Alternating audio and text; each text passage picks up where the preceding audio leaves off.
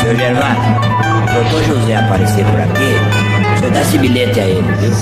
Pode ler, não tem segredo nenhum. Pode ler, pode ler, pode ler. Muito bem-vindo, Bruno Paes Manso, ao Horário Nobre.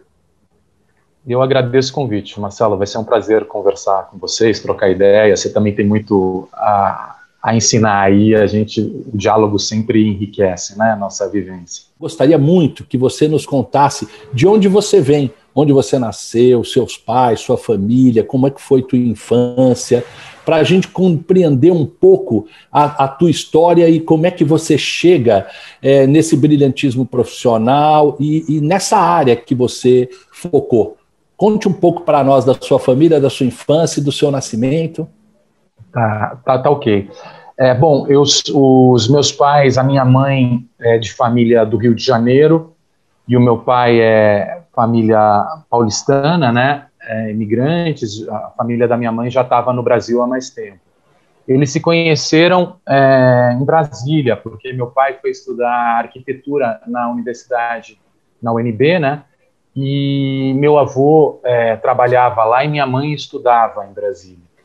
E eles se conheceram lá. Então, quando eles voltaram do, do, do, da universidade, eles foram morar em São José dos Campos, que é no meio do Rio, entre o Rio e São Paulo, né? Meu pai foi trabalhar no INPE, e eu cresci no interior de São Paulo, né? É, minha mãe faleceu muito cedo, eu tinha cinco anos de idade, então, eu, eu, ficava muito próximo da mais da, da, minha família de São Paulo, né? É. Mas é, num, numa cidade muito boa para passar adolescência, para brincar na rua, para jogar bola e, e para ter uma certa liberdade assim de, de criança, né? Então foi uma, uma infância interessante, mas sempre com essa ligação emocional entre as duas cidades, né? Eu ia passar férias na casa da minha avó no Rio, então também sempre sempre muito presente. É, e mais uma família de classe média também, né? Então sempre sem grandes dificuldades. Estudei em escola privada, é, não tive nenhum tipo de desafio material ou, ou, nesse sentido, né? Vocês moravam em que bairro? Tinham irmãos? Tem irmãos? Tem irmãs? Eu tenho, eu tenho, eu tenho uma irmã filha, filha, é, filha do meu pai, da, da, mesmo, do mesmo pai, da mesma mãe. Meu pai se casou outras duas vezes e aí eu tive, eu tenho, somos em quatro. Então, uma irmã do segundo casamento e um irmão do, do terceiro casamento. Eu vim para São Paulo 17 anos fazer faculdade e tal, mas a minha família toda era de São Paulo, né? Então sempre tive um contato muito grande com a cidade, quer dizer, permanente com a cidade, né? E, e, o bairro que eu morava era um bairro de classe média, entre classe média, classe média baixa, classe média alta, assim, uma coisa que tinha uma, uma diversidade de pessoas grande. Isso é legal, né, para a gente crescer com di, diferentes tipos de contato. Então, os meus amigos também, é, ao mesmo tempo, transpassavam as classes. E, então, eu sempre tive muito contato com gente diferente. Que esse bairro que eu cresci me permitiu, né tivemos uma criação, então, muito parecida. Eu é. em São Paulo com, com, características muito parecidas à sua também. Uhum. É, Onde você cresceu? Eu cresci no, no Brooklyn, uhum. no bairro do Brooklyn. Uhum. Né? E, e, e, ali no Brooklyn ainda era muito começo de bairro, então realmente eu, tinha essa convivência que você disse, tinha ali a favela da Edith, porque não existia a Avenida Berrini. Uhum. Então nós íamos lá fazer trabalhos sociais e tudo, era, era, uma, era bem bacana. Meus amigos uhum. dessa época são meus amigos até hoje. É muito, muito bacana mesmo. E os seus pais, então, eles se conhecem no ambiente universitário, né? Isso Sim, influenciou 68, muito, 60 e poucos. Ainda mais nesse período, né? Influenciou, influenciou sim. O, o, meu pai era ligado à política, né? Ele lá em São José ele chegou a ser presidente da Associação de Arquitetos, né? Era numa época de abertura, assim, começo dos anos 80. É, então ele ele fazia parte do, do MDB, né? E Olha. fazia parte desse desse debate que vinha em 82, a época das diretas, inclusive ele chegou a ser secretário de planejamento do primeiro prefeito MDBista eleito lá na cidade também, então ele sempre foi muito interessado. Às vezes eu ia para a escola, criança, com ouvindo rádio e o, e o apresentador de rádio xingando meu pai ou elogiando, assim, então acabava acabava me interessando por, pelo tema, né? Então acabou sem dúvida. É, muitas vezes discussão em casa também, é, no, no almoço da família, em vez da gente as discussões iam para a política, né? A gente, meus irmãos também, muita, muitas vezes ligado a, a assuntos abstratos, às vezes quem não está acostumado até acha chato, né? Um papo cabeça, assim, na hora do almoço, às vezes até meio inconveniente. E nesse ambiente acadêmico, com essas características que você acaba de nos contar sobre seu pai, é, eu, eu mais uma, uh, mais alguma coisa que nós temos em comum. Eu também ouvia falar bastante do meu pai. Meu pai também é jornalista, professor, advogado e, e super referência e, nacional, né? Muito obrigado, Bruno. Mais uma vez eu repito que você é muito gentil. Mas é, esse ambiente acadêmico com essas características é, te influenciaram, me parece, me corrija se eu estiver errado, para uma profissão que não era dos seus pais. Quem lhe influenciou a tua escolha profissional? Não era nem assim. Eu tenho o meu avô era arquiteto. Ele era diretor da faculdade de arquitetura lá em Brasília. Minha mãe, meu pai minha irmã é arquiteta, todo mundo da minha família que tinha formação universitária eram arquitetos.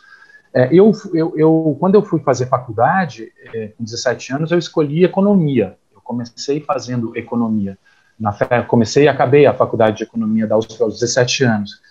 E quando eu estava no terceiro, no segundo ano da faculdade, eu percebi que eu não queria trabalhar com aquilo, apesar de gostar muito da faculdade economia, o curso de economia foi incrível, assim, para minha formação foi muito importante. Mas eu achava que queria trabalhar com outra coisa e, e achava que o jornalismo podia ser um caminho, né? Enfim, uma certa é, talvez os jornalistas, eu conheço essas duas tribos, né, tanto dos economistas como dos jornalistas, né, e, e dos, o pessoal das ciências sociais também, de alguma forma, o jornalista tem um espírito mais é, mais, é, talvez mais rebelde, mais de um certo idealismo de querer mudar o mundo e querer, e ao mesmo tempo uma certa, uma certa pretensão, uma certa, é, uma certa é, é, é vaidade ao mesmo tempo e jovem você você é jovem, você escreve, tem um certo poder que o jornalismo te dá. Então, essa, essa disposição para o conflito também o jornalista tem, né? É, para um garoto de 19, 20 anos, quando começa como jornalismo, né? Um jornalismo é, é um emprego muito fascinante, né? Porque você é um moleque, não sabe muito da vida e tem um poder imenso, né? Então, isso é muito sedutor também. É, e essa, e essa sedução da profissão de... é muito interessante. E nós estamos falando de que ano? Que ano você estava na faculdade de economia da USP? Que ano você pensou no jornalismo? Porque eu acho é, que tem uma importância muito grande é, o momento político da época, não? Sim, sim. É, eu entrei em 92, é, quer dizer, eu entrei na faculdade de, de economia em 89, com 17 anos. É, eu saí da faculdade de economia com. Oi? Redemocratização. Redemocratização. Total. Então uhum. era Collor entrando na presidência, é, Lula, Lula, Lula, Collor, é, toda aquela efervescência política, Brizola, Covas, é, e vem 92, tem um impeachment, Boas né? Hein? É, Boas lembranças. Brizola, impeachment em 92, é. Maluf também era uma figura muito importante, né? Era, era o nosso no debate o, o nosso malvado favorito, né? e tem em 92 o impeachment, e ao mesmo tempo, é, na faculdade de economia foi muito interessante que eu também é, peguei o debate depois em torno do plano real, né, que foi em 94, aí vem a eleição de Fernando Henrique, é, era um momento muito interessante, tanto no jornalismo, né, porque você tem, desde o impeachment do Collor, foi muito importante o papel da, da, da imprensa, né, no, no processo de impeachment, as entrevistas da revista Veja, do Pedro Collor, as descobertas da Isto É, do, do, do motorista, né, do, do, do Fiat, Fiat Elba. Então, também era muito, muito, era um momento muito importante da imprensa, né, naquela, naquele momento. Eu acho que isso talvez, mas eu acho que mais, talvez essa sedução da, do emprego de jornalista, que é essa coisa de você ter muito poder e ter alguém te bancando a disposição para o conflito que você tem quando você é jovem, nessa né? vontade de querer de querer bater de frente, de querer mexer com as coisas, que o trabalho de jornalismo te dá na juventude, né? Então é, é muito fascinante. É. E, e, então você você terminou economia e foi para o jornalismo? Ou você Sim, eu fiz, eu fiz eu fiz junta. Eu fiz eu, eu, eu fiz ah. economia e jornalismo junto, é, junto, né? Eu fiz é, jornalismo na PUC no terceiro ano de economia. Eu Perfeito. entrei no jornalismo e aí fiz a faculdade de jornalismo de 92 a 96. E aí, e aí foi trabalhar onde? Como é que começa a tua vida profissional?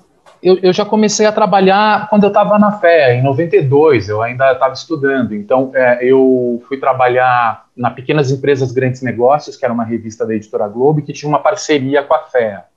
E aí, como eu estava fazendo no terceiro ano da fé, eu estava fazendo jornalismo, eu consegui trabalhar. Então, eu estudava de manhã, trabalhava à tarde e estudava à noite. Também muita, foi um momento muito intenso, né? Verdade. E trabalhei até 94, 93, na, na Pequenas Empresas Grandes Negócios. O editor era o Antônio Godoy, que é um, um jornalista que faleceu, infelizmente, semana passada.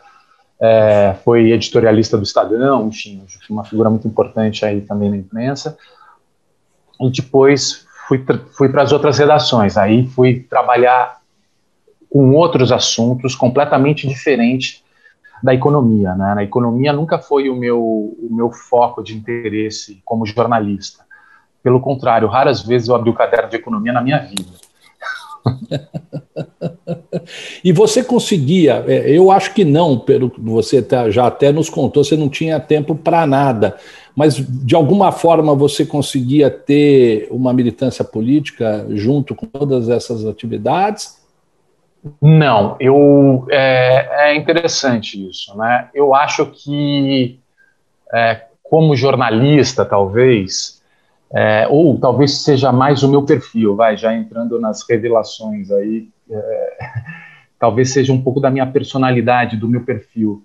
Eu tenho um lado meio de observador e quase de antropólogo e de repórter que acaba funcionando como repórter, né? É, eu nunca fui muito normativo, desses que têm uma convicção sobre o que as pessoas devem fazer.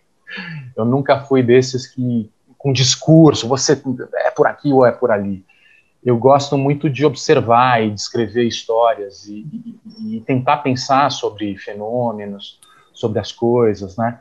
E tem até um, um, um jornalista, o Gay Talis, que é um jornalista importante, trabalhou no New York Times, e tem um documentário muito interessante sobre ele que chama Voyeur, né?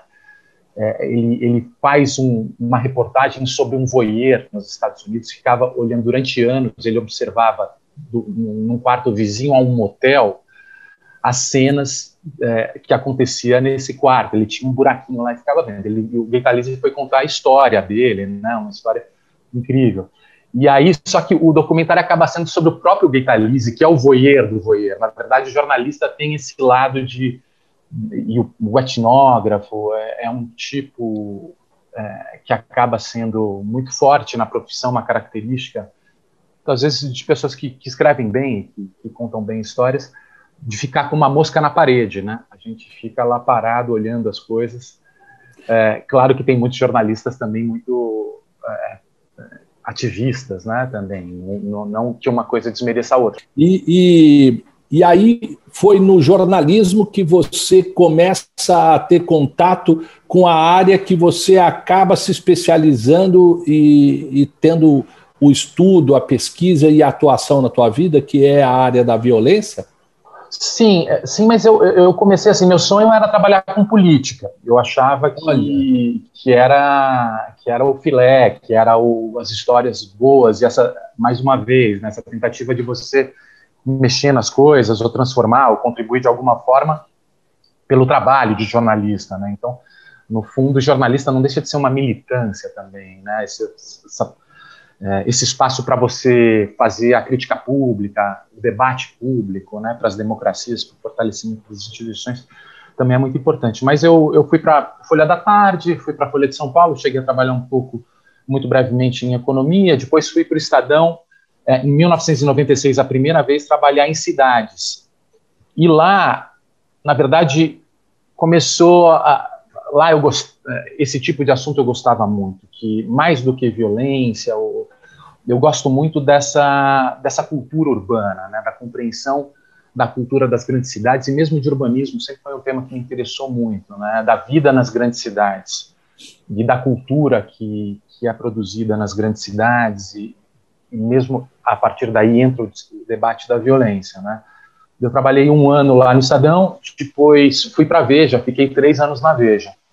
E foi lá na Veja que, que trabalhei, trabalhei com política, gostava também, né? E a Veja ainda era uma referência. O Mário Sérgio Conte é, era o diretor de redação quando eu fui para lá, é uma grande figura do jornalismo nacional. Depois ele fundou a Piauí, né? Foi diretor de redação da Piauí.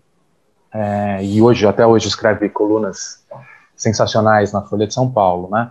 E eu fui trabalhar na Veja na época que ele estava lá ainda, e lá que eu tive contato pela primeira vez com esse tema que aí sim iria marcar minha trajetória profissional e de pesquisa para sempre, que é, foi quando eu tive que fazer uma matéria sobre chacinas em 1999 é, e São Paulo estava no recorde da curva de homicídios, né, da história de São Paulo. São Paulo nunca tinha tido tantos homicídios e havia mais ou menos 100 chacinas por ano. E chacinas é o tipo de crime que mais de de três pessoas ou mais morrem na mesma cena. Então eram 100 por ano, assim, tinha uma contabilidade meio mórbida nos jornais.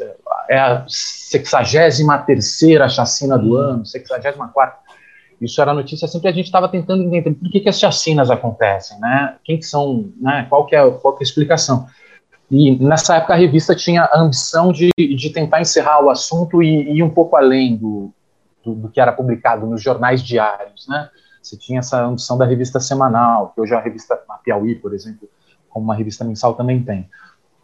E aí eu fui tentando, tentativa e erro, não dava certo, a matéria não virava, era muito difícil fazer. E aí a gente decidiu que eu ia tentar entrevistar os, os matadores, né, os homicidas que faziam a chacina.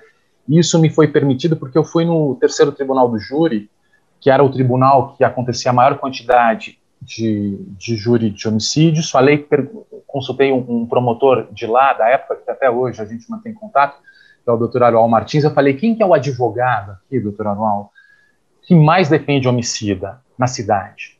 Quem que é o cara que tá, tem um cara que seja referência na defesa dos homicidas? E ele me sugeriu o nome de um advogado que era o Roberto, doutor Roberto Ribeiro, que, que atuava na Zona Sul e que era advogado da absoluta maioria dos matadores lá da região. E ele, e você ouviu, vaidade... você ouviu falar, só, só, fazer um parênteses, é, você chegou a ouvir falar de um advogado chamado Fausto Sucena Rasga? Não, esse eu não conheço. Do júri, tá, tá. Olha só, porque, não, esse eu não é conheci. Ele era meu primo e meu primeiro júri, eu ainda estudando de direito no primeiro ano da faculdade, foi com ele. Hum, então, olha só. ele defendia, não sei se você também ouviu falar daqueles matadores da Zona Sul, os uhum. pés de pato, que eles olha. colocavam pés no concreto da sua, as, os pés das vítimas deles no concreto, concretava e jogava na Guarapiranga e eles ficavam Nossa. lá no fundo. Nossa! Então, é, eu, eu, eu cheguei a, a, a ter um contato ainda no início do meu estudo da Faculdade de Direito é, dessa forma que eu estou lhe narrando. Mas desculpa eu lhe interromper. Não, muito interessante isso, porque, porque, mas é muito interessante essa sua colocação, porque eu acho que isso é de uma fase um pouco anterior à que o Dr. Roberto Ribeiro representava. Perfeito. Porque o Dr. Roberto ele já pegou aquela fase de mata-mata generalizada dos anos 90. Era até ah. pós-justiceiros, né? Os justiceiros são muito dos anos, no, dos anos 80, né? E muito ligado a uma tentativa, junto, junto com o crescimento, até o processo de, de redemocratização, é, comunidades eclesiais de base, movimentos políticos de esquerda, sindicais, né, é, é, nas periferias, né? Que eles tinham essa tentativa, até um discurso de ordem nos bairros, né? O, o, o, o Dr. Roberto já é um, uma década seguinte, quando essa tentativa de ordem pela violência já tinha descambado para mais violência e produzido uma série de grupos nos territórios que iniciaram processos de vingança intermináveis. E isso eu vim perceber pelas entrevistas com esses matadores, eles me contando, inclusive, que eles tinham muito orgulho de não receberem pelos assassinatos que eles praticavam, de não serem justiceiros. Então, quando eu falei com eles, eles já se recusavam e tinham um, um receio de pegar a pecha de justiceiro, apesar de matar em defesa de uma suposta ordem, então. Mas é, ele, ele me apresentou para essas pessoas e foram horas e horas de conversas, porque todos estavam livres, eles tinham é, é confiança muito grande no, no, no advogado e, e, toparam conversar, né? E aí eu Nossa tive um material senhora. incrível, né? Para um material que, que mexeu comigo, assim, de diversas formas, principalmente porque todos, aí foram mais, foram 12 pelo menos que eu gravei, né, mas foram outras pessoas, mas tinha uma resposta muito recorrente entre eles, que eles sempre diziam que nunca tinham matado nenhum inocente, e quem eles tinham matado mereciam morrer. Então eles tinham convicção é, do que eles faziam, e inclusive me explicavam que eram respeitados na comunidade e tudo mais. E outra coisa que me chamou muita atenção foi justamente esses ciclos de vingança que aconteciam a partir de um homicídio. Quando você mata uma pessoa, o grupo do território da pessoa que morreu se articula para matar o que matou. Então você começa um efeito multiplicador que um homicídio produzia dezenas de homicídios, que às vezes duravam anos, e conflitos que as pessoas nem sabiam como tinham começado, mas que é muito recorrente, tanto foi recorrente no Nordeste, nas, no, nas disputas entre famílias, como no Rio Despedaçado, na Albânia, esses, a vendetta, né, a vingança sempre é um, um combustível muito grande para a violência. E eu achei que eu tinha que entender isso, fiquei alucinado com essas, com essas, com essas conversas, e a partir daí eu falei, não, vou, vou ter que sair um pouco da redação, vou ter que fazer um mestrado, doutorado, porque que eu tenho que entender essa coisa, eu tenho que entender essa história. Foi aí que você então deixa o jornalismo e se dedica a, a tem o um foco nessa nessa área, nessa nessa história e você passa então a escrever é, nesse é, momento. não, eu, eu, eu, ainda aí eu, eu fui fazer um mestrado e eu cheguei a trabalhar, eu voltei para o Estadão, eu saí da Veja, voltei para o Estadão, fui trabalhar com política na época da, da eleição da Marta, da Marta Suplicy, é, em 2000, nos anos 2000. Achei muito chato para prefeito, achei muito chato trabalhar com política, fiquei meio decepcionado com jornalismo e achei que era o momento de dar um respiro. E aí eu fui fazer mestrado, é, fiz a, a, minha dissertação, entrei no doutorado, mas quando eu entrei no doutorado me chamaram para voltar para o Estadão, em 2004. E eu voltei para o Estadão, fiquei 10 anos trabalhando no Estadão e estudando, que foi maravilhoso também, porque me permitiu eu continuar no campo, né? Me permitiu ter desculpa para entrevistar essas pessoas. E você é, vai fazer teu mestrado, teu doutorado, obviamente, acredito eu, é, com relação ao teu estudo, o teu foco de estudo, com relação Sim. a esses fatos. Conta um pouco do, do teu mestrado, doutorado, pelo menos o título, o que, que é tá. o foco, foi o foco. O meu, o, meu, o meu foco, o meu começo, assim, o meu interesse, a minha obsessão, é, curiosamente, apesar de eu estar trabalhando com todas essas falas e todas essas entrevistas, era entender a curva de homicídios em São Paulo. Porque o que que, o que, que me... É, o que, que me espantava, né? São Paulo, entre 1960 e 1999, é, cresceu a violência, os homicídios cresceram em São Paulo entre esses 40 anos mais de 900%. Todo ano crescia um pouquinho, cada ano crescia um pouco mais. Então, quando eu fiz essas entrevistas, eles me contaram sobre esses ciclos de vingança e sobre esses efeitos multiplicadores, e eu fiquei muito mal, né? Parecia algo que não poderia ser revertido, inclusive, né? Porque sempre que você mata um, tem outros querendo se vingar, e esse processo de crescimento que vinham acontecendo em 40 anos ia continuar acontecendo, porque você não tinha. Inclusive, Nova York, que foi o primeiro grande caso de redução de homicídios, ainda não estava no debate. Então, parecia que era um, um, caminho sem volta. Então, você ia entrevistar as autoridades de segurança pública, a polícia militar, eles falavam: olha, homicídios não tem jeito, você tem que educar a população primeiro, você tem que resolver o problema da distribuição de renda para resolver esse problema, porque não tem o que a gente fazer, é imprevisível, a pessoa vai matar quando você não tem como estar com um carro de polícia lá, então não tem como a gente lidar com esse fenômeno. As autoridades de segurança pública tinham uma certa, um certo conformismo em relação a isso, então era tudo muito pesado, né? Só que quando eu comecei a estudar, a partir de 2001, São Paulo começou a reduzir os homicídios e reduziu durante 20 anos, contrariando todas as minhas hipóteses e expectativas. E eu fui testemunha desse processo de queda, que foi também intenso e abrupto. Foram 20 anos de quedas sucessivas. Todo ano caía mais um pouco. São Paulo se tornou o estado com a menor taxa de violência do Brasil. Isso assim, eu, eu fui testemunha disso. Eu estava em campo vendo isso acontecer, com expectativas completamente diversas dessa, e, e, e vendo isso, esse processo acontecendo, né? Então, é, eu sempre tentei. Você descobriu é, a, a, razão dessa queda de 20 anos separadamente do Brasil? Era um outro Brasil? Era um outro, né? Sim, eu, eu acho. que esse, esse debate é, é, muito intenso. Eu acho que, assim, depois que eu e a Camila a gente escreveu o livro sobre o PCC, eu acho que a gente conseguiu colocar em outros termos, porque o que começou a acontecer? Primeiro, você teve, de um lado, uma reorganização do mercado do crime. Né? Isso é uma coisa muito impressionante, porque o, a partir de 99, principalmente anos 2000, com a chegada do celular nas prisões, as prisões se tornaram uma outra coisa. E assim, é, é, já tem todo um processo pós-Carandiru né, de crescimento das prisões. São Paulo tinha 40 mil presos em 92, 93, é, 40 e poucos prisões né, espalhadas pelo Estado, passa a ter 150, 160 prisões, com 230 mil presos. Um milhão de pessoas passam pelo, pelos presídios em São Paulo. Né? E, ao mesmo tempo, a partir de 99, você tem um novo, uma nova tecnologia que permite que o interior dos presídios deixe de ser isolado e passe a ter uma conexão permanente com o lado de fora e entre os presídios. E os presídios, em vez de se tornar uma forma e um meio de você controlar o crime, ele se torna um meio de você fortalecer os chefes das facções, que passam, a partir de 93, a fazer a autogestão do interior dos presídios. Porque, assim, os governos passam a construir presídios, só que o presídio é muito caro a manutenção do interior dos presídios. As pessoas esquecem disso, mas você tem todos esses limites fiscais que a gente conhece, e para a gestão do interior dos presídios, você precisa gastar muito dinheiro. E sempre tem tinha o dobro de presos da quantidade de vagas, era sempre caótico né, esse processo de gestão do interior dos presídios. Isso foi sendo terceirizado para os presos.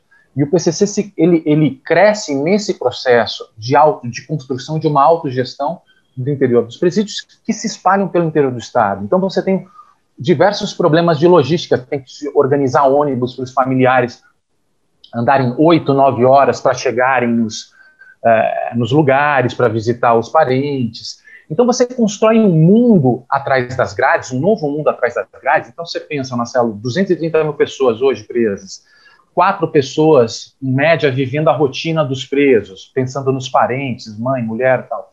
Então seria, vamos supor, hoje, um milhão de pessoas vivendo no entorno dessa rotina atrás das grades, do mundo atrás das grades, seria a terceira maior cidade do estado e essa cidade que não tem governo, porque o, governo, o Estado cedeu isso, abriu mão de governar esse mundo, né? Porque é um mundo que a gente joga dentro das celas e esquece, porque o problema a partir do momento que você joga esse pessoal e esquece que eles existem, o problema está resolvido. Só que você produziu um novo governo nesse mundo. Esse mundo precisava de governança. E o PCC surge como um novo governo político desse mundo novo que a gente estava construindo, que produziu efeitos colaterais perversos, né? Também, ou inesperados. E a partir Incrível, dos presídios... eu queria te perguntar, eu queria te perguntar uma ah. coisa. Primeiro, te contar um, um, episódio que me marcou demais, é, e em seguida te perguntar como é que você chega no NEVE, no Núcleo de Estudos da Violência da USP, é, que eu tive uma relação muito interessante, porque é, eu, eu trabalhei, tive um chefe que tinha muita relação com o Neve, que era o Hélio Bicudo. Eu fui chefe de gabinete do Hélio Bicudo, foi vice-prefeito de São Paulo. Saudoso Mas, Hélio Bicudo. É, num determinado, verdade, saudoso Hélio Bicudo. Num, num determinado momento da minha vida, eu estou sentado no banco de trás do carro do meu pai, guiando com a minha mãe. E eles ali, é, parados num farol, eu, criança, olha como me marcou. Vem uma criança, passa na frente do carro e bate no vidro do meu pai.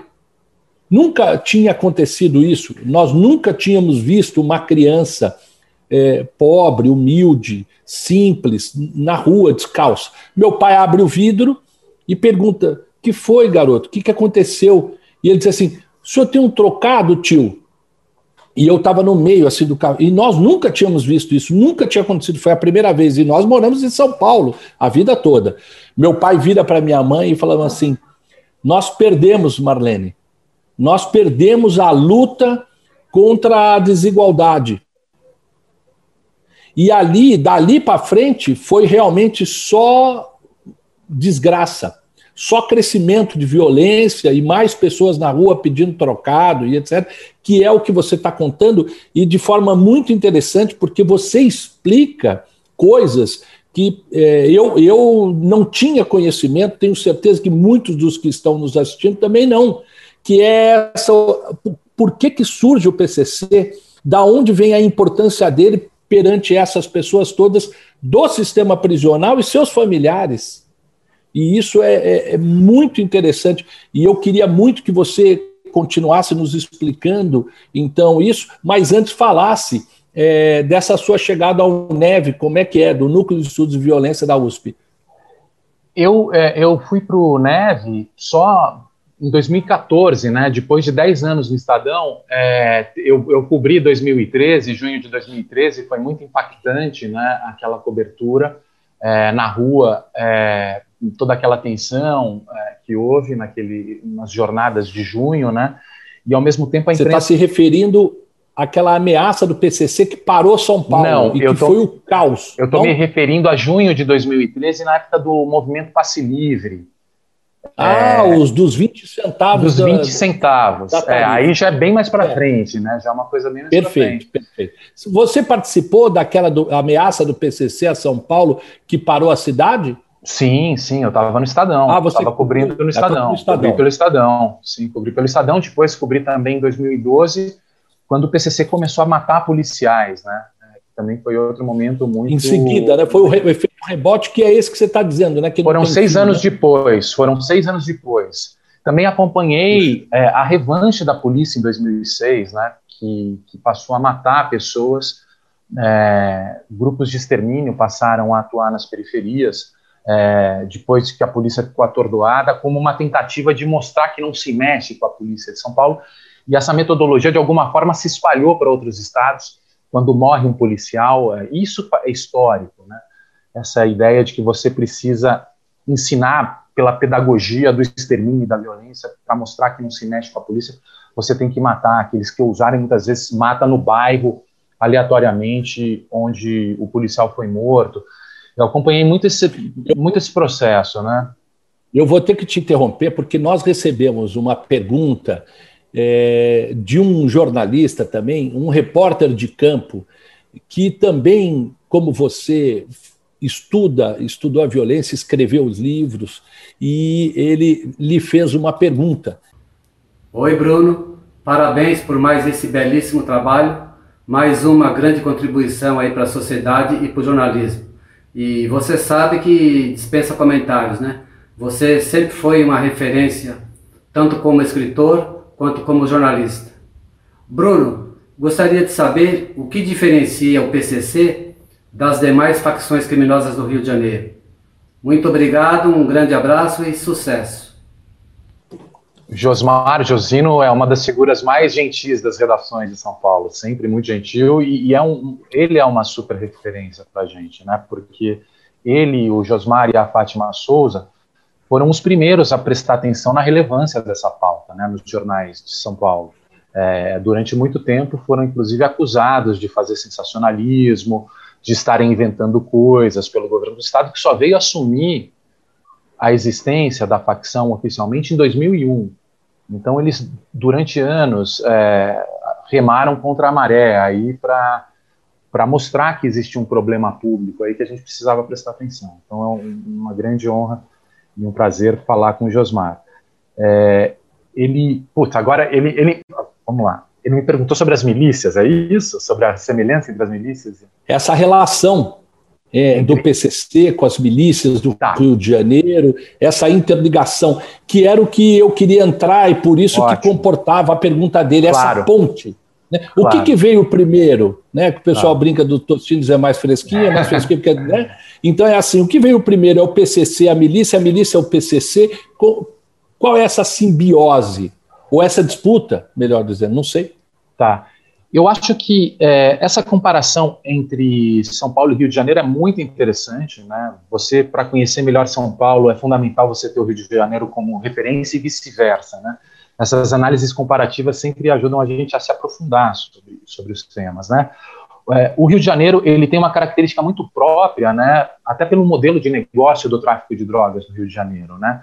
O Comando Vermelho surge em 79, anos 80, é, dentro do presídio da Ilha Grande, e a partir do começo dos anos 80 ele já começa a apostar no tráfico de drogas como uma forma de acumular capital e de ganhar dinheiro, né? É, era, assim como em São Paulo, os assaltos a banco ainda eram vistos como o crime da elite do crime, né, dos mais bravos e, e destemidos tal, mas no Rio de Janeiro eles já começam a organizar o tráfico de drogas e a venda no varejo a partir do controle territorial, que essa vai ser a grande característica do crime no Rio. Né? Como eles muitas vezes têm um mercado muito próximo dos morros, ao contrário de São Paulo, que muitas vezes as biqueiras estão nas periferias, precisa uma certa agilidade para vender drogas nas áreas centrais, então pode ser por BIP, por telefone.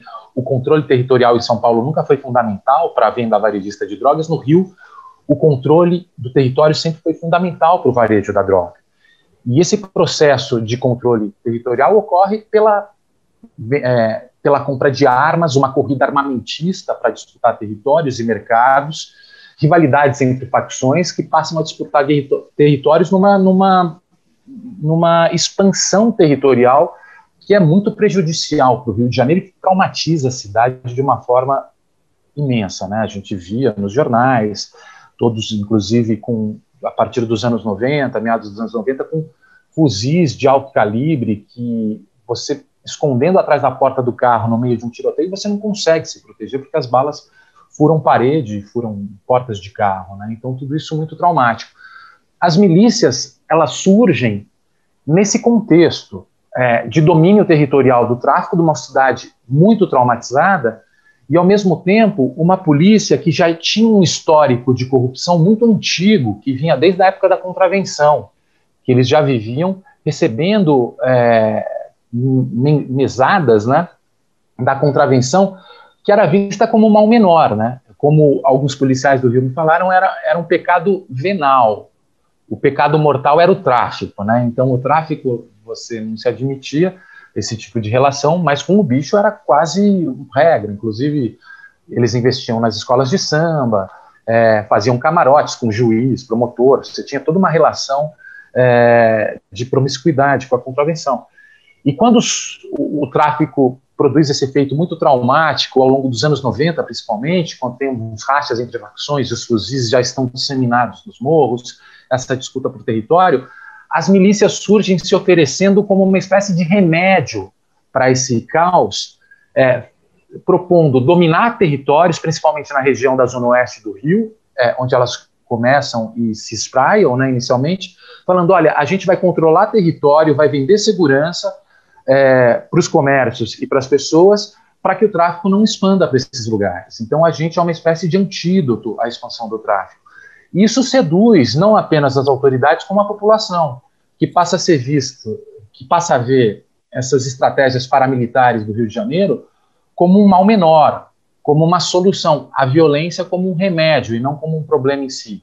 E aí você vai espraiando diferentes tipos de tiranias no Rio, né? A tirania dos milicianos, que também, além de extorquir com a venda de segurança, passa a organizar uma série de negócios criminais, como venda de imóvel é, ilegal em áreas protegidas ambientalmente, venda de areia, venda de gatunete, venda de luz, venda de água. Eles organizam espécies de pequenos monopólios para vender kit churrasco, é, organizam mercados de cigarros paraguaios, clandestinos e piratas. E a partir desse controle territorial, eles passam a criar uma série de crimes e receitas crimina criminais que dependem também desse controle do território. E a partir principalmente dos anos 2013, 2014, eles passam inclusive a organizar a venda de drogas também, como mais uma fonte de receita do crime nos territórios que eles dominam. Então, a configuração do Rio é, é muito problemática, porque você tem é, grupos tiranos, tirânicos, né, é, com um, um, poder político a partir da ameaça da violência em defesa do seu próprio negócio em diversos territórios. É, pode ser tráfico de drogas ou paramilitares, mas como alguns é, cariocas me disseram, pesquisadores e, e, pessoas que eu entrevistei, é, você tem uma espécie de Game of Thrones no Rio, né? São vários reinados é, é, brigando entre si numa fase quase pré-moderna, onde a instituição democrática, a república, quase não existe, porque quem determina a sua lei nos seus próprios territórios são esses tiranos. Né? Então é uma situação muito dramática. São Paulo é diferente.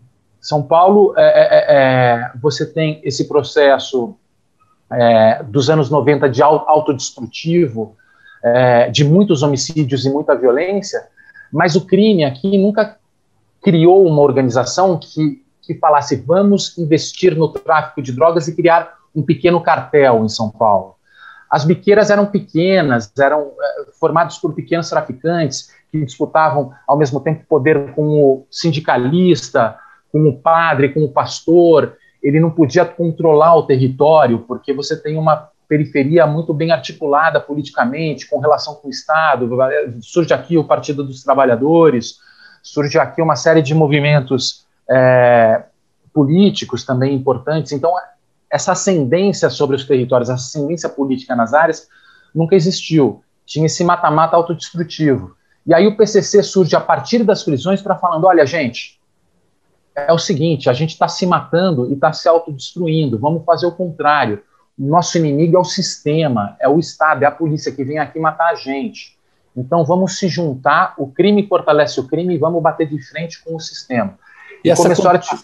foi no presídio? Essa, foi essa... a partir do controle dos presídios. Eles matam os rivais, é, eles matam, eles começam em 93, o PCC surge em 93, eles matam Por... os rivais então, dentro o, do... a, a, o crime organizado começa no Rio. Ele, começa ele, no ele, Rio. Ele é anterior a São Paulo. Anterior a São Paulo. Anterior Perfeito. a São Paulo. E São Paulo surge numa outra dinâmica, né? Ele já surge se colocando como um agente regulador do mercado do crime em São Paulo. Ele surge, inclusive, depois do hip hop, que vai colocar isso, é pós-Racionais MC, e Racionais MC, por exemplo, é um divisor de águas na cultura paulistana, na construção de uma identidade masculina do jovem urbano de periferia, que fala o seguinte: a gente está se matando, gente, a nossa mãe que está chorando, é o nosso irmão que está chorando, são os nossos amigos que estão chorando. A gente tem que mudar, a gente tem que repensar. Isso vem muito do discurso masculino dos anos 90. O PCC, de alguma forma, ele, ele, ele trabalha com essa cultura periférica, não só do hip hop, mas também da igreja. É, a questão da caminhada, eles falam, estou do lado certo da vida errada, né? A nossa caminhada tem que ser de respeito. E a caminhada é um termo da, da teologia da libertação, da Igreja Católica. O batismo é um termo evangélico. Você, a partir do momento que se batiza e entra para o PCC, você refaz sua cabeça, você passa a assumir uma, uma norma, uma regra, um respeito ao estatuto. Então, você tem, inclusive, estatutos que são, são releituras é, das institucionalidades que surgem em São Paulo, tá? é um outro fenômeno. E eles surgem com essa proposta de organizar o crime, de virar o governo desse, desse mundo muito lucrativo, que é o mercado criminal, o mercado de drogas, é muito lucrativo por ser ilegal, inclusive, né? E eles passam, olha, gente, os caras estão querendo se exterminar, vem aqui no nosso bairro, mata a gente, coloca a gente dentro das prisões, na, nessas masmorras, vamos criar um governo e ganhar dinheiro com isso, e diminuir os nossos riscos e parar de se matar. E eles vêm com esse discurso para reorganizar o crime aqui em São Paulo. Então são dois são dois fenômenos bem diferentes, né? Como é que a gente consegue frear esse crescimento, seja do PCC no sistema prisional, seja na milícia no Rio? Como é que a gente consegue frear? Como é que a gente consegue mudar essa expectativa futura? E, e, e, e te pergunto se você não concorda comigo é, com relação a essa relação estreitíssima do crime organizado, colocando é, nos concursos públicos e nas eleições os seus representantes? É, eu, duas, duas coisas. É, de um lado, você sabe, Marcelo, é, eu fico. Eu acho assim, de, de, depois de tudo isso que a gente está vivendo, né, da, da eleição do, do Jair Bolsonaro, e da situação do Rio de Janeiro, eu comecei a, de alguma forma, achar importante valorizar coisas que de alguma maneira deram um pouco mais certo do que outras. E no caso de São Paulo, é, eu não tenho a resposta, mas eu fico me perguntando é, até que ponto o fato de hoje nós termos um tráfico mais parecido com o da Europa e dos Estados Unidos, que apesar de vender droga e ter acessado outros, outros lugares, as fronteiras da América do Sul, e passou a vender drogas para todo para todo o Brasil. Então isso é muito problemático porque ele levou violência para outros lugares, é, estimulando conflitos entre pequenas facções. Mas se a gente não tem um trabalho mais tranquilo de ser feito, a partir do momento que a gente propõe a regulamentar esse mercado. Porque o que eu acho é que falta Estado, e falta civilização, e falta instituição, e falta política. O Estado precisa legalizar esse mercado que é muito lucrativo e muito violento por ser ilegal. O Estado precisa alcançar essas sombras, que não tem lei, porque se a gente não chega lá, quem vai ser governo desses lugares são os criminosos. O PCC é o governo do mundo do crime. Ele é o governo do mundo do crime porque a gente não tem acesso a esses lugares. A gente não leva a civilidade para esses lugares. Quem levou civilidade, ironicamente, né, regras, protocolos, prazos de pagamentos, foi o PCC, então ele, ele, ele, acabou criando esse processo de profissionalização do crime, não deixa de ser uma ironia, né? É. Já no caso das milícias, eu acho muito mais assustador, em diversos aspectos, que a eleição do, do Bolsonaro e a força das milícias me assusta, porque representam uma crença das pessoas na violência como uma forma de estabelecer ordem. É, a descrença das pessoas na política no papel dos políticos e das instituições democráticas. Então, não apenas a, não é a figura triste do Bolsonaro, né, que, que com todos, tudo isso é difícil ouvir a voz dessa pessoa, de tudo de mal que ela representa e de todo o retrocesso civilizatório que essa figura triste representa. Isso para mim não é o problema. O problema é ele conseguir que 60 milhões de pessoas votem nele. E isso significa que 60 milhões de pessoas concordem de alguma forma com as coisas que ele vem falando. E o que me preocupa justamente é essa crença no papel da violência como forma de estabelecer ordem, porque quando você desacredita na polícia, na, quando você desacredita na política no papel das instituições democráticas para organizar e criar uma previsibilidade no nosso cotidiano, você chama e pede ajuda para a polícia ou para o exército e declara uma guerra contra os seus inimigos, que é um retrocesso civilizatório e é esse caminho que a gente está seguindo. A gente está permitindo que as autoridades se construam pelo discurso da guerra. Então, ele não representa o interesse, a Constituição de 88, o contrato coletivo, o pacto social, a democracia.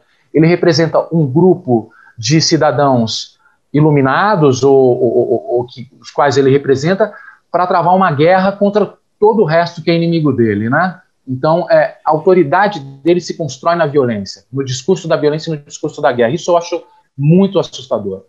Mas quando a gente tem alguém que luta contra isso, que você está dizendo que é assustador e é mesmo, quando a gente tem alguém que se insurge para falar disso publicamente, é, essa pessoa vira alvo. É, inclusive, nós podemos citar aqui uma pessoa que é, foi para a vida pública, fazia essa luta contra é, esses, esses grupos que realmente assombram e assustam a todos, e acabou morrendo é, assassinada, metralhada, que foi a Marielle. Eu queria que você, que eu sei que tem um conhecimento de bastidores e estudou sobre isso, participou de, de, de um estudo com relação à morte da Marielle, pudesse nos contar um pouco sobre esse episódio para a gente verificar e constatar o que é você se insurgir contra esse tipo de gente. É, a, a, Marielle, a morte dela e do Anderson, né? Mas é, é do ela por tudo, por tudo e, que ela representa. Você ter é, falado, eu já devia ter falado do Anderson. Não, também, é, não, a gente não pode não deixar esquecer que ele também é fruto desse, né? A morte dele é fruto desse pessoal. Mas a, a Marielle, de fato, você tem razão, porque ela representava muita coisa. Ela representava a antítese de tudo isso porque, inclusive, uma das últimas frases dela antes de morrer, que ela tweetou, é, depois de um, de um garoto ter sido assassinado pela polícia no Rio, era até quantas pessoas, quantas pessoas precisam morrer para que essa guerra acabe, né? É, e, e, na verdade, o discurso dela, é, inclusive ela chegou a fazer uma dissertação de mestrado com o título UPP, que é Unidades de Políticas Públicas, é justamente no desafio de você fazer com que as políticas públicas em vez de ver uma comunidade de 200 mil pessoas como inimigos e mandarem helicópteros, caveirões diariamente para fazer incursões nessas comunidades, você precisava fazer com que essas pessoas é, se integrassem de outras formas é, é, na sociedade, principalmente a partir da garantia de direitos, para as pessoas que as pessoas se sentissem estimuladas para fazer parte, criando, debatendo, festejando, qualquer que fosse a forma, integrar essa sociedade. Porque a partir do momento que a gente trata eles como os inimigos, é justamente isso que permite, principalmente os garotos, a serem seduzidos por esse discurso antissistema do crime, que é o seguinte: os caras mandam um helicóptero aqui, cara. Eles querem nos matar, eles querem nos exterminar. Você morre antes dos 25 anos, mas pelo menos você morre de cabeça erguida. Vamos bater de frente com o sistema. Então, essa política da guerra produz os nossos inimigos, produz os nossos jihadistas suicidas, que preferem morrer antes dos 25 anos, abaixar a cabeça para o sistema. E a Marielle é, era muito ciente de tudo isso, inclusive na campanha dela, ela tinha é, o discurso Sou porque nós somos, que, que traz o, o, o, lema da, da África do Sul pós-apartheid, do Ubuntu, do Desmond Tutu, é, na, no período pós-apartheid, é, é, para tentar costurar os traumas vividos pela sociedade, tratar todo aquele ódio que existia e, e, e de forma a, par, a, partir da conversa, do diálogo, né? Ou seja, ela apostava na política, ela conversava com familiares de policiais mortos e familiares de vítimas das comunidades mortas. Ela tentava fazer essa costura, né?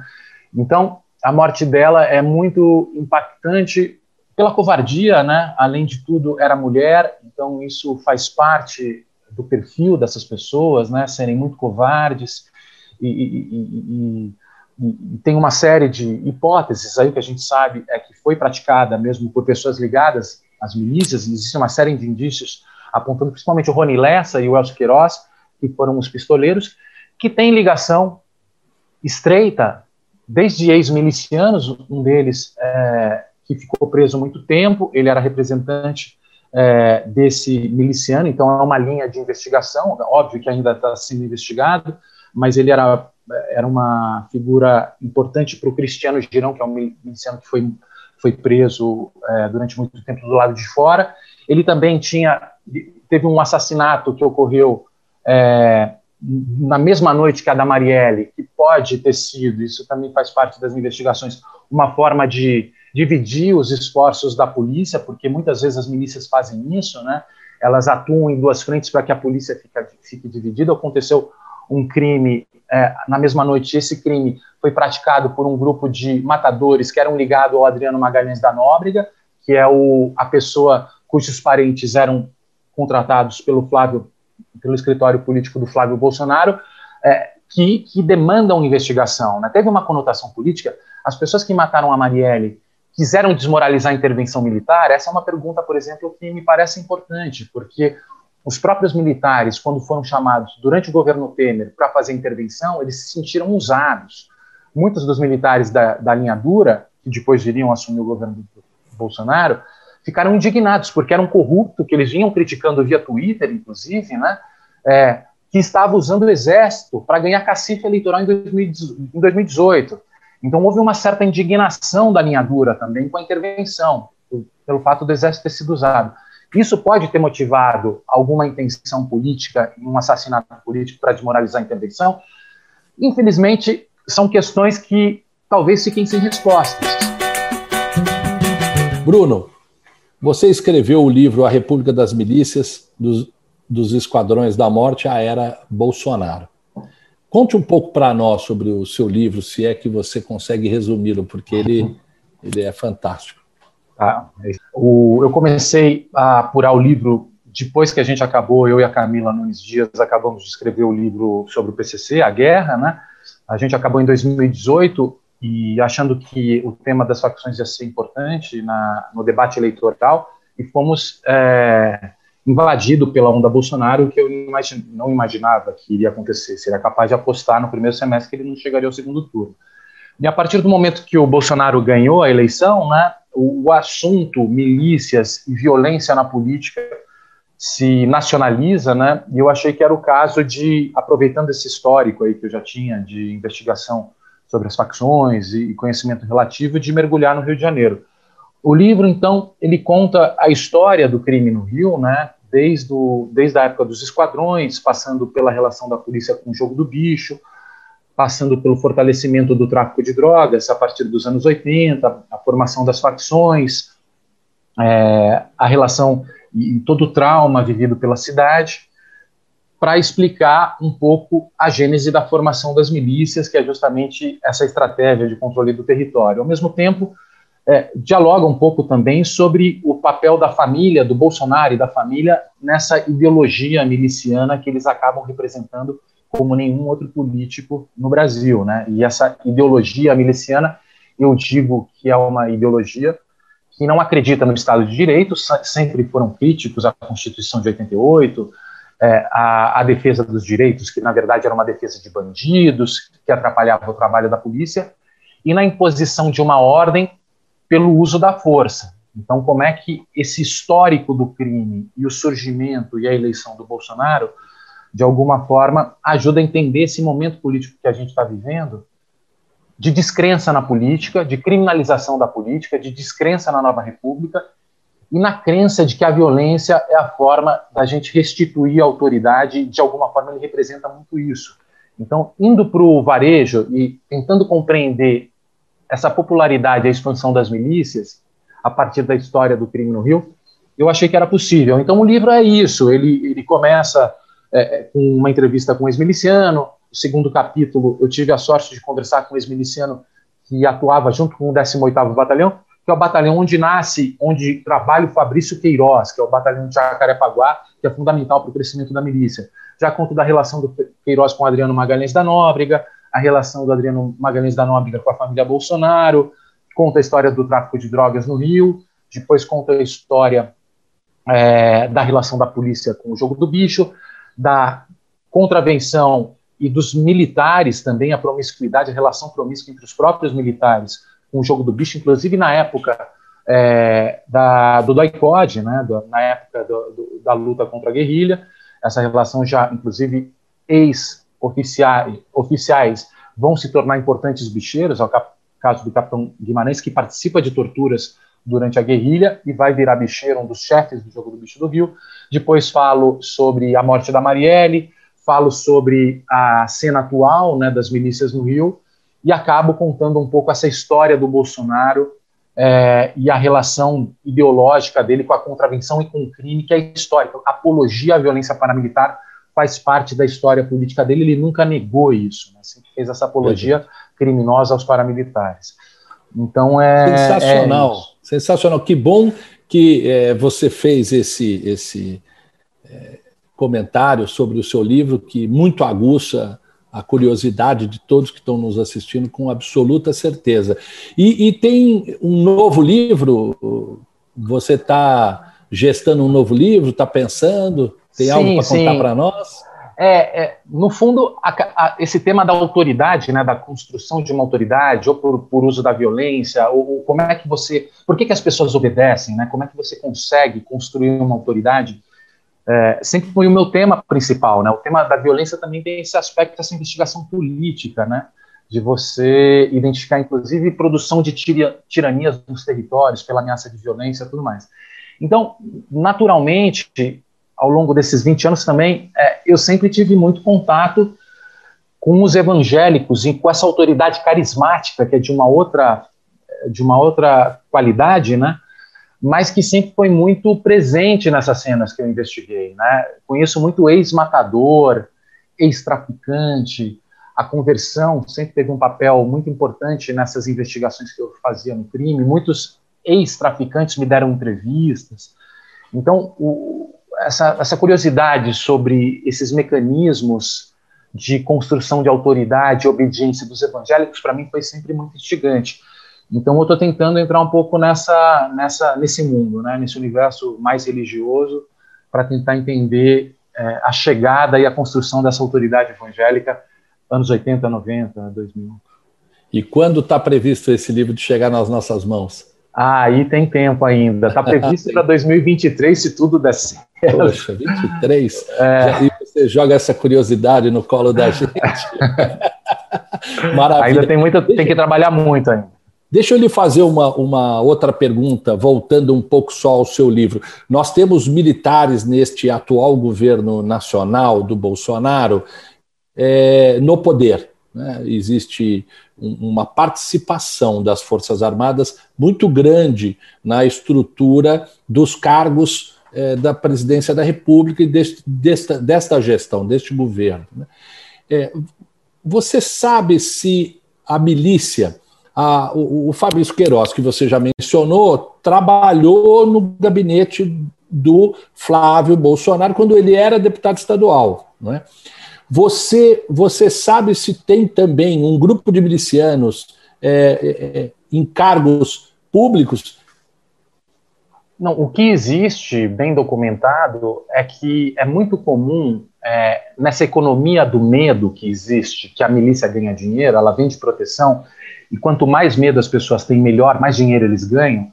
Muitos militares envolvidos, né? inclusive há muito desvio de armas e de munição é, inclusive, muitos militares também são armeiros desses grupos, né? Essa economia da guerra dá dinheiro para quem faz guerra, né? E há muitos desvios, né, é, dos, das forças, tanto da polícia militar como do exército. Agora, o que existe ao mesmo tempo também é uma conivência ideológica, muitas vezes, na aposta de que a guerra e o uso da força acaba sendo uma solução para a construção de ordem e na descrença na política, né? Então você veja o Braga Neto, por exemplo, que foi um interventor do Rio de Janeiro, interventor militar, durante o governo Temer do Rio de Janeiro. Quando a Marielle foi morta, aqui de São Paulo, eu tive a sensação de que o exército havia sido desmoralizado e que precisaria dar uma resposta urgente, porque a milícia estava falando o seguinte: quem manda aqui no Rio somos nós. Vocês vieram com toda a imprensa aqui olhar para a intervenção, todas as autoridades do Brasil estão olhando e a milícia vem, mata uma vereadora para falar, quem manda somos nós. Eu imaginava que o Braga Neto iria dissecar o problema das milícias no Rio, pelo menos tentar, né? E, ao mesmo tempo, não só ele se omite, né, muito frágil em relação a qualquer tipo de apuração sobre as milícias, como ele vai fazer parte do principal defensor ideológico das milícias ao longo de toda a sua carreira. O, Flávio Bolsonaro tentava regulamentar as milícias via projeto de lei. O Bolsonaro defendia a importação de grupos de extermínio da Bahia para o Rio de Janeiro para matar bandido. E, e, mesmo depois da desmoralização da Marielle, com um gabinete do ódio, pessoas ligadas ao grupo do Bolsonaro para desmoralizar a Marielle com mentiras, ele vira ministro, homem-chefe, homem importante da gestão do Bolsonaro, apesar de ter sido humilhado e desmoralizado pelos defensores das milícias. Ele vai fazer parte de um governo que representa isso. Ou seja, eu acho que essa, essa turma desmoralizou as Forças Armadas. Né? Depois de 33 anos de nova república, com muito suor, as Forças Armadas vinham ganhando, adquirindo um respeito como papel de defensor da Constituição, um papel de, de instituição do Estado, que muito dificilmente foi sendo resgatada ao longo da nova república, foi jogada por essa geração no lixo, desmoralizando e colocando militares na carreira política, sendo que eles, o papel deles é ser é, representantes do Estado. Agora, você imagina, com tantos oficiais na ativa fazendo parte de um governo político, e se o, o, o opositor ganha a eleição no, no ano, na eleição que vem? Eles, se, eles são, se eles são agentes políticos, os oficiais da ativa são agentes políticos, qual que é o papel das Forças Armadas? Então, eles misturando o papel institucional com a política, o que, que vai acontecer, né? Então, Eles eu acho para suas funções e fazem oposição ao outro governo? É, exatamente, né? Ou seja, é, é uma geração que eu acho que, que deveria é, envergonhar é, as Forças Armadas pelo mal que eles fizeram para as Forças, Forças Armadas, né? O, papel e para o nome das Forças Armadas e para o respeito que as pessoas iam, que eles iam conquistando ao longo dos últimos anos. Então, eu, eu fiz no início do programa uma pergunta a você sobre como é que a gente resolve essa questão. Você acredita que nós temos condição de resolver essa situação toda da violência no Brasil? Eu acho que a gente tem meio obrigação de acreditar, por mais difícil que seja, senão, né, fazer o que a gente vai fazer, né? É, eu acho que a gente primeiro talvez o caminho é um pouco esse, assim, que primeiro a gente tem que ver o tamanho do buraco que a gente está, né? Se a gente não admitir e, e, não escrever com todas as letras o tamanho do desafio, a gente finge que não está existindo nada e continua empurrando para a barriga. A então, gente não eu, tem esse diagnóstico? Eu acho que, por exemplo, tem, mas eu acho que isso precisa virar um consenso. A gente precisa dialogar com as pessoas e acreditar no problema que é você acreditar na violência como uma forma de, de instrumento de ordem. A gente precisa conversar uh, sobre isso e mostrar o problema que isso provoca.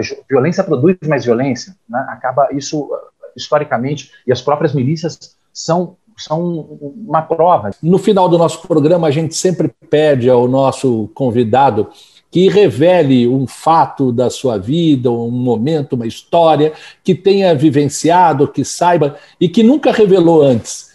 Conte para nós a sua revelação, Bruno. É, não, é, não é um fato propriamente dito, é mais uma reflexão que, provocado por você, né, eu vou fazer. Porque, é, como, como a gente estava falando sobre a nossa história tal, é, eu sou esse boy, playboy aqui, branco, classe média, né, que acabou entrando nesse universo. Né, eu, eu, eu, tenho lido agora, estou relendo O Coração das Trevas, do Joseph Conrad, que é uma história de alguém que, que emerge dentro da selva é, é numa, é, africana e vai tendo é, conhecendo várias outras coisas e, e, se surpreendendo tal. E eu tenho esse lado do playboy classe média é, entrando nesse universo. Eu fico me perguntando é, qual é o peso de eu ser corintiano nesse meu interesse e nesse meu mercado a gente tem pelo futebol e pelos times que a gente torce, né?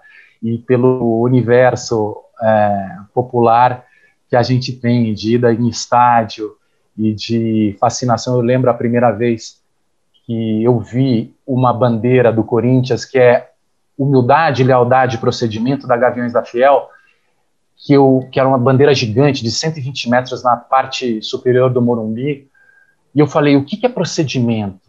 Por que, que eles colocaram essa palavra procedimento? Eu nem sei direito o que, que é isso.